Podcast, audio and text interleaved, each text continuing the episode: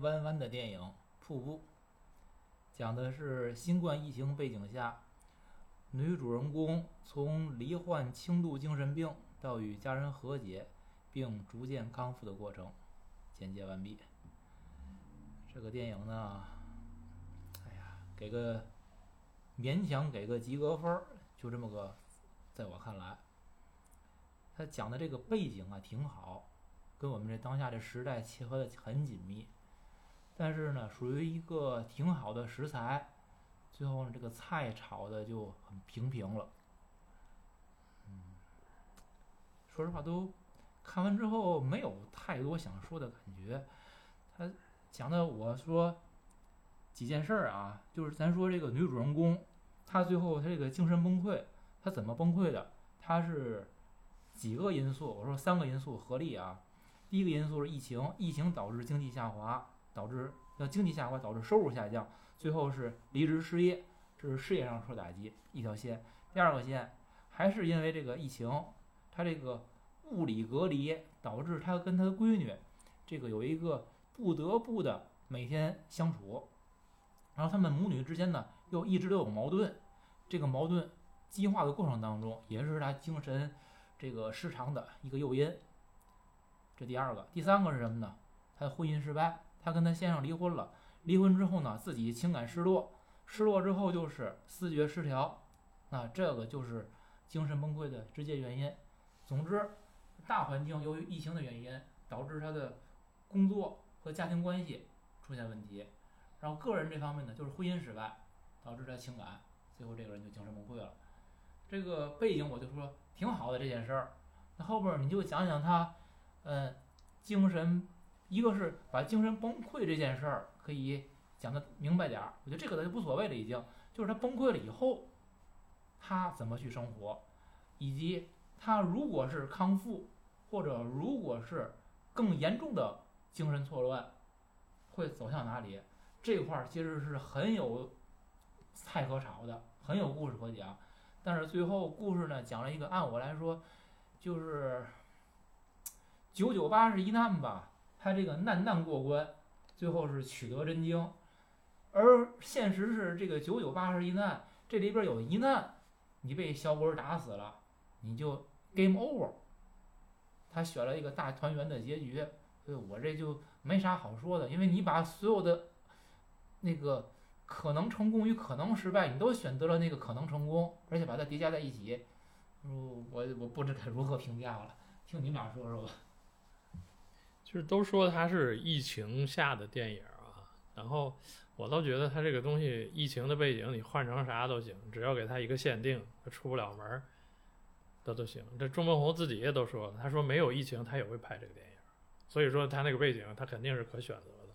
嗯，而且他在访谈里他说他媳妇儿说你之前拍的电影不是死人就是死人，能不能拍一个不死人的？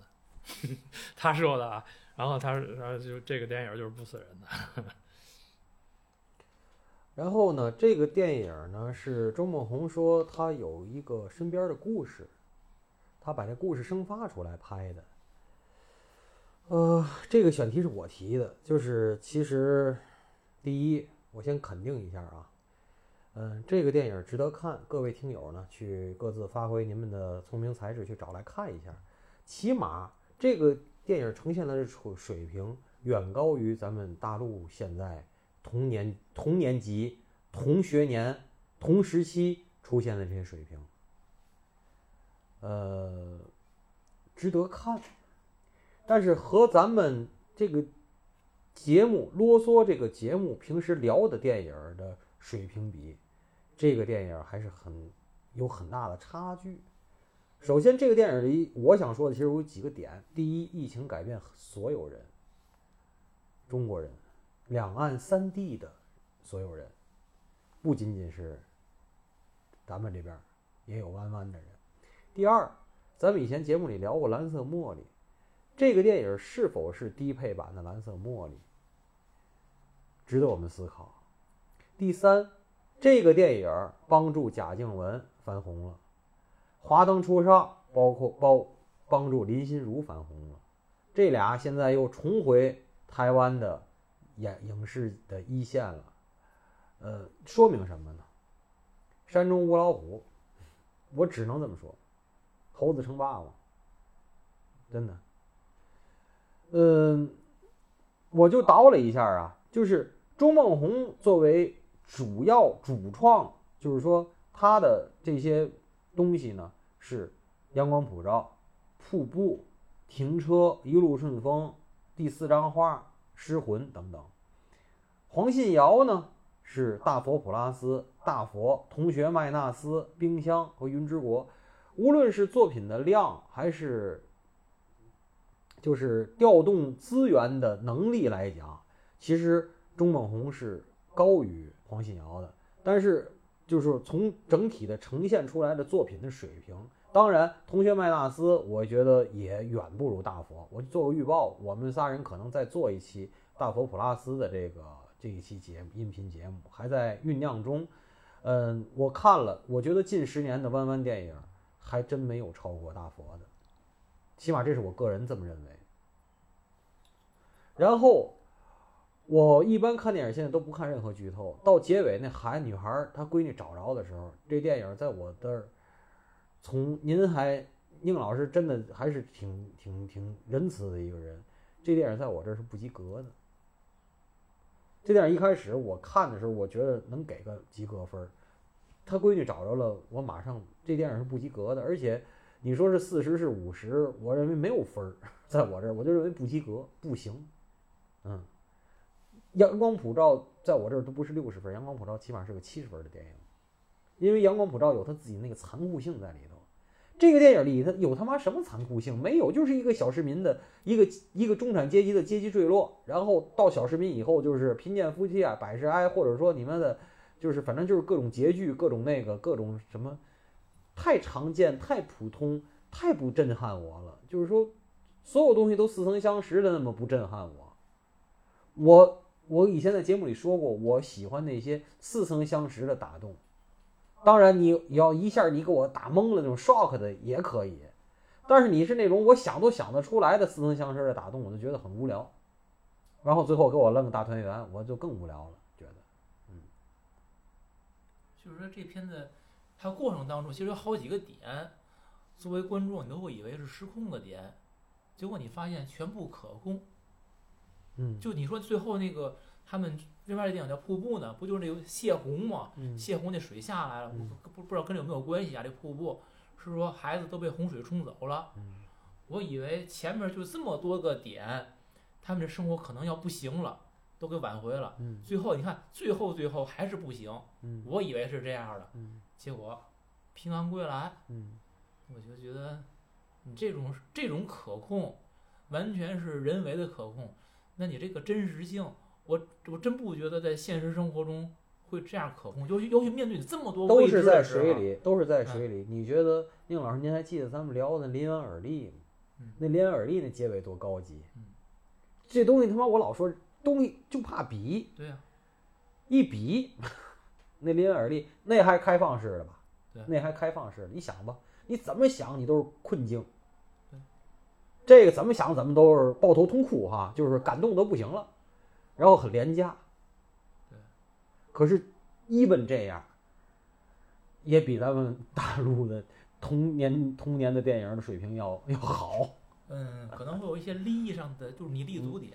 嗯它虽然是最后是鸡汤是大团圆，嗯还是试图展示一些个现实，可能是他他想干的啊。嗯那水平高低搁一边儿，嗯咱们呢很多东西从一开头，我就是奔着把这鸡汤熬浓点儿，嗯，鸡味儿要出来，鸡味儿要出来这个。这个这个 flag 我得竖高点儿，嗯这个利益可能就不太一样。嗯，就是说白了，一个是当宣传片儿拍的，嗯一个呢是当伪纪录片拍的。嗯我就说这个瀑布就像一个伪纪录片一样，嗯咱们那个呢，我压根儿我这就是宣传片儿。嗯我告诉你，我把宣传片当电影拍了，嗯，丧事儿当喜事儿办是吧？好。嗯所以所以说可能是带这种观感的差异吧。嗯，我看安娜老师准备好多，我特想听。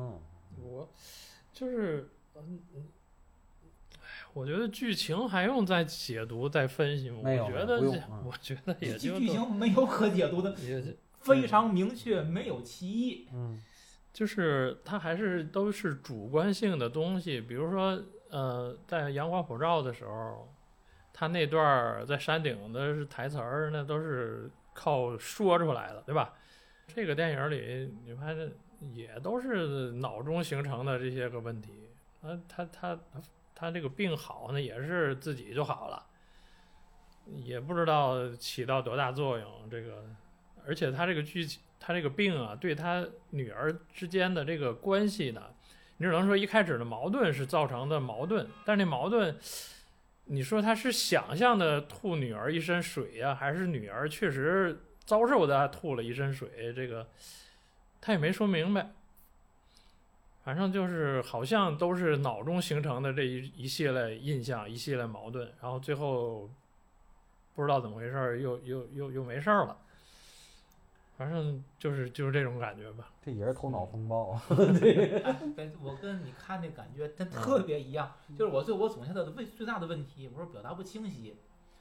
他给你展现了很多的结果，但是对于任何一个结果的挖掘都不够深入，是，就给你那么似是而非的东西。就是结论是明确的，原因是不明的。这这样看的就是感觉很浅薄了。对，但是几个点啊，我说。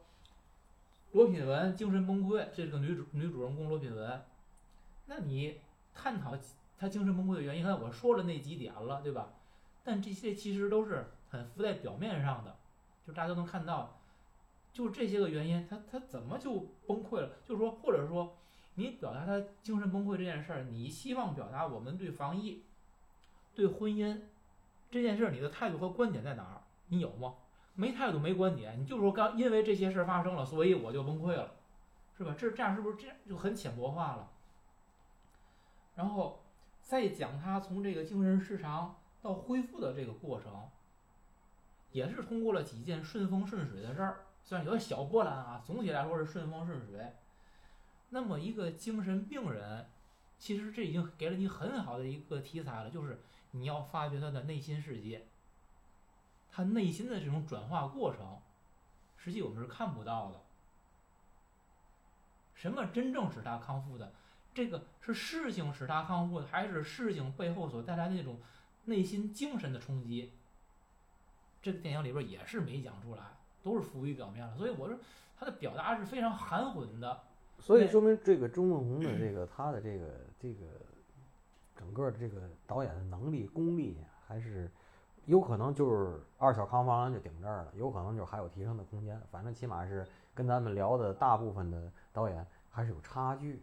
而且呢，咱这个节目呢，呃，也做了太多期肯定别人的了，咱也做一期就是普遍普咱评价都不行，但是又挺热的片儿，我觉得挺好，挺有意义。哎，这片儿现在评评价好，我都不知道。可以，可以是吧？嗯，可以。再说豆瓣儿现在也也不是那么也不是那么客观了呀，也不是说那么就是豆瓣儿说的分儿，大伙儿也不是像原来那么信了呀。不是，我觉得客观啊，我这个我我认为客观还是客观，但你要看就是实际是大家的眼光在变了，就是我们可能是停留在我们那个价值观评价，我你看豆瓣七点六啊，哎嗯，这个就是现现在新的这个观众们或者年轻越来越年轻一代的观众们。他们看问题的角度和价值评判标准跟咱都不一样，很不一样了。那电影也一定会迎合他们。我其实，在在扬名立万的时候，虽然可能很多人不同意我的观点，我就一直是在说嘛，什么样的观众就培养什么样的导演，最后就出来什么样的作品。你什么样的东西豆瓣分高，最后一定是这个东西就占领了我们的文艺界。那我们是就是像咱们这样的人，是属于将来是被淘汰一代的。所以我是说，如果你真的爱电影，或者你真的爱文艺，真的是个你自诩为文艺青年、文艺中年的话，你的阅片量一定要到一定的量。你吃够了，就是我老说，我说天津人这个叫讲，你得吃过见过，吃过见过是什么意思？你说你不爱吃涮羊肉，是你真的吃过好的，然后发现你不爱吃，还是你他妈没吃过好？你吃够一定量，你有你自己的一个这个自己的一个感觉、感官的体系，就是色香声味触法，你这体系的话，任何东西都一样。你看过真的好电影什么样？所以冯唐是个傻逼，但是冯唐说那金线的理论我同意，就是说你你你隐隐中你心中是有条线儿的。宁老师您有我也有，但是咱俩我相信咱俩那线儿不一样，位置也不一样，粗细也不一样。但是那线儿你是有的，达到这线儿的就是好，达不到这线儿的就是不好，而且有可能是您认为达到线儿的，我认为不行，然后我认为行的，您认为不行，对，明白吗？就是，但是这东西咱心中你你有足够的样本分析，你就行。你他妈统共就看过仨电影，然后你说这电影不行，那我只能说你他妈没吃过没见过，对不对？这金线儿这事儿呢，也会被一些人批评的。嗯，那他说，凭嘛你定那个线儿就？虽然就是你说了，我每个每说的没有每每没个人的金线儿都不一样，对，但是你跟别人讨论，如果你如果说存在那么一个金线儿，他就还说，我这金线儿就在这儿，你那金线就在那儿，我就不同意你那个那。没问题啊就是，因为文无第一，武无第二啊，对吧？所以最后，但是这事儿找事儿这这事儿没啊，但是这事儿没法讨论，你知道吗？所以啊，不讨论挺好啊。嗯 那个咱刚才提到贾静雯，我想问你们觉得这个贾静雯这片儿演技怎么样？不行啊，不行是吧？嗯，不行。呃，我觉得他演的还可以，但是我特别不同意的一点什么，就是导演对他这个形象处理嗯太脸谱化了。他的这个人，你凡是这个电影里边这个波澜，人一往上走，情绪一好，一改善的时候，这人马上你看化妆化的好看了，人也显年轻，着装都利索起来了。这人马上一遇上挫折的时候，这个脸也感觉出褶子了，那个眼角也耷拉了，这个人也颓了，就是看这人就知道这人往下坡路走了，特别脸谱化。我对这个，我不知道导演的用意还是什么呀，这个至少化妆你化成这样，我非常不喜欢。就是梳那个油头是贾静雯自己的主意对。他说梳这油头显着是一个一个 干练啊，对干练的，对。就是说你给我这人物形象，这片子我都甭看了，我一看你这形象出来，我就知道你今儿有好事儿。你你明儿一出来，我这烦，今儿你肯定要倒霉。我还我还看啥呀都，嗯就嗯没有预期了，嗯或者一切都在预期之中。嗯反正哎，就这么个片儿吧，我这还是那句话，嗯，给他个勉勉强及格。就毕毕毕竟你是讲一个疫情背景，虽然说这个背景可以拿掉，嗯你能讲到这样，就是对比我们其他都那么讲的时候，嗨，就这意思吧。嗯，没有了，我没有要说的了。可以，没问题。来，哎，就就结束了 对呀，我们没没没没有要给他结尾的，没啥没问题可结，的。没问题啊，没问题啊。这这才十二十分钟不到，再再发挥发挥，不可能十二分钟不到吧？十八分钟，嗯，十八分钟就行。你前面还啰嗦一堆呢，你前面是呢，我操。我这我这里边提纲如果说的，嗯，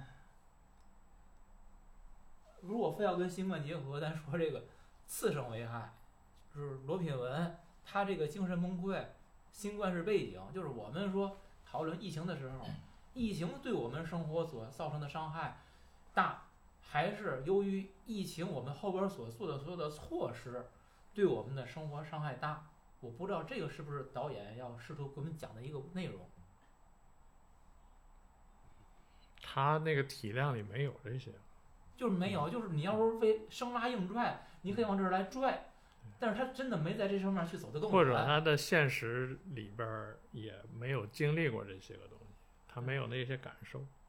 对，嗯还有一个讲罗品文崩溃这件事儿，我觉得这是说一个不破不立的过程，但是他还是我说你灌鸡汤，破了一定就能立得起来吗？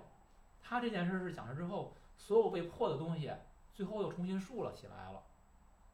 我我不同意这种观点，我觉得很多东西破了之后就是坍塌，坍塌之后没有重建的可能，而这个所谓不破不立这个立的条件是挺苛刻的。可能大多数人做不到。那我所以我又说这这片子你再给我画大饼，这离我的生活非常远。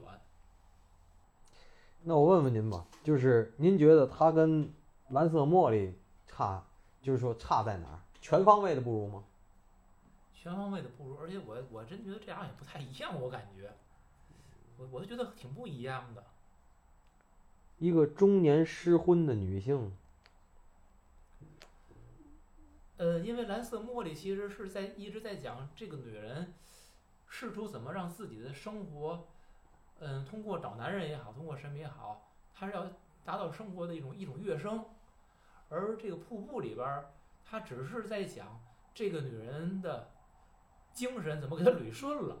所以这嗯两个他并没有说我要往上面去去跃升什么，他最多也就是个维持，但维持也维持不了的时候，他只是寻求很多的和解，止于此了。所以我对这俩片子我感觉不太一样。嗯嗯嗯那么可能还有一个可以讨论的是，罗品文他这显然是一个轻度的精神症状，他不是重度的，嗯，可以通过吃吃药啊，而且很短时间就可以出院了。嗯嗯，即使是你是这个轻度的，这个片子有很大的问题。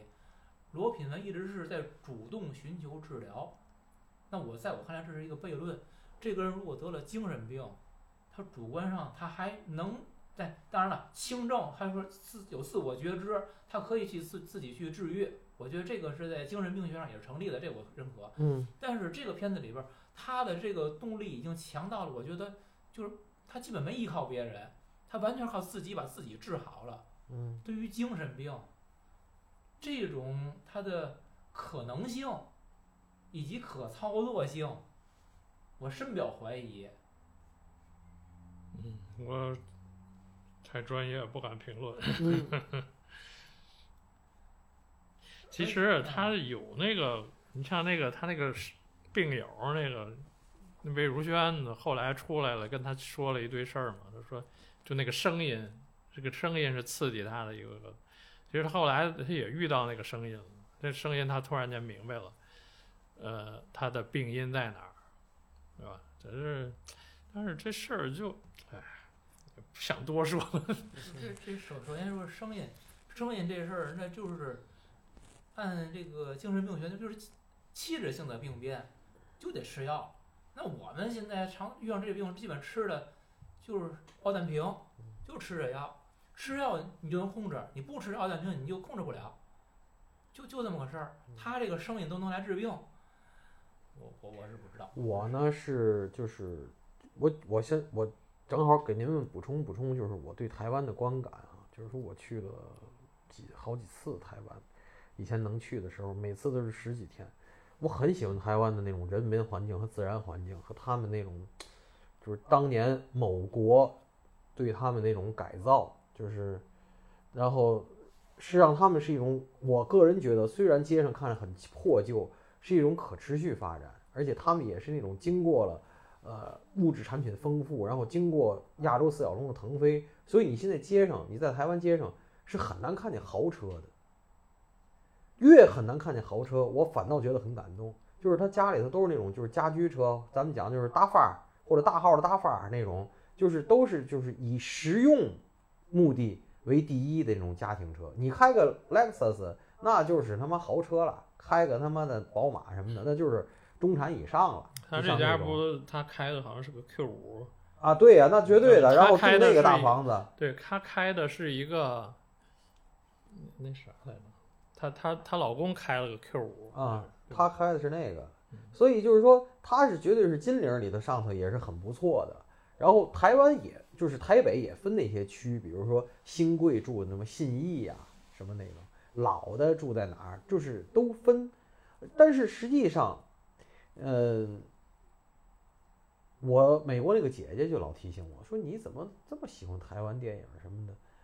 呃，他接触那些台湾人和我以前在加拿大接触那些台湾人，呃，后来我姐就提醒我一个事儿，她说这种弯弯的人呢，还是就是说地儿太小，格局也小，而且好多事儿就是那种就是，反正就是以小这一个字儿来套解他们的所作所为和他的文艺作品呢，你仔细想，是是成立的，而且呢，在一个大师辈出的时代，就是在赖声川、罗大佑、什么杨德昌、侯孝贤，生命力、荷尔蒙都非常旺盛，比着吊着板儿出出出作品的时候，那个作品呈现是一个样子。而今天万马齐喑的时代，他的那个小的那个底色就全透出来了，所以你总觉得他这些东西就不给劲儿，就没劲儿，你明白吗？就是为什么呢？就是那个小字儿，小国寡民，那种小地儿寡民啊，我又语口误了，小地儿寡民那种，就是那种体现出来的东西就不一样。所以你相比日本，日本是真的小国寡民，他咱们前面就聊这个事儿，就是，你看他的电影里就没有什么政治，反正你妈这帮政客都是大傻逼，他就开始探索男与男、男与女、女与女所有这些情感的边界，到底看看这边界在哪儿。现在反正他们探索的边界，发现还没完。现在据说我要看有一什么叫母什么什么的母亲们，又倍儿凶，说一日剧，就探索这些。哎，什么什么的母亲们，我一会儿查一下。哎，最新的就是他们在探索人类情感的边界界限，对吧？你你在地缘政治就是没什么可探讨，或者你已经很无奈的情况下，你探索情感的边界，其实是一个文艺文艺作品或者文艺创作者可以努力的方向。就还是他们就是还是，呃，有那么些人就敢于剖析自己，就是把自己抛开拉给你看，对，然后自己的所有的肮脏不堪嗯。都给你看，嗯，就是这个东西咱嗯咱这儿是没有的。对呀、对。你像周梦红这个这种，你看都是拉别人，啊，别人对吧？杨德昌当年那个，你自己看看，都他妈拉自己。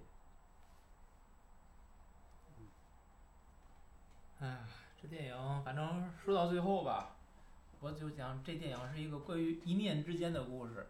嗯，一念成佛，一念成魔。嗯，他告诉我们，电影是成都都成佛了。嗯也希望我们的生活都成佛吧。希望我们全部通关啊，大通关。好的，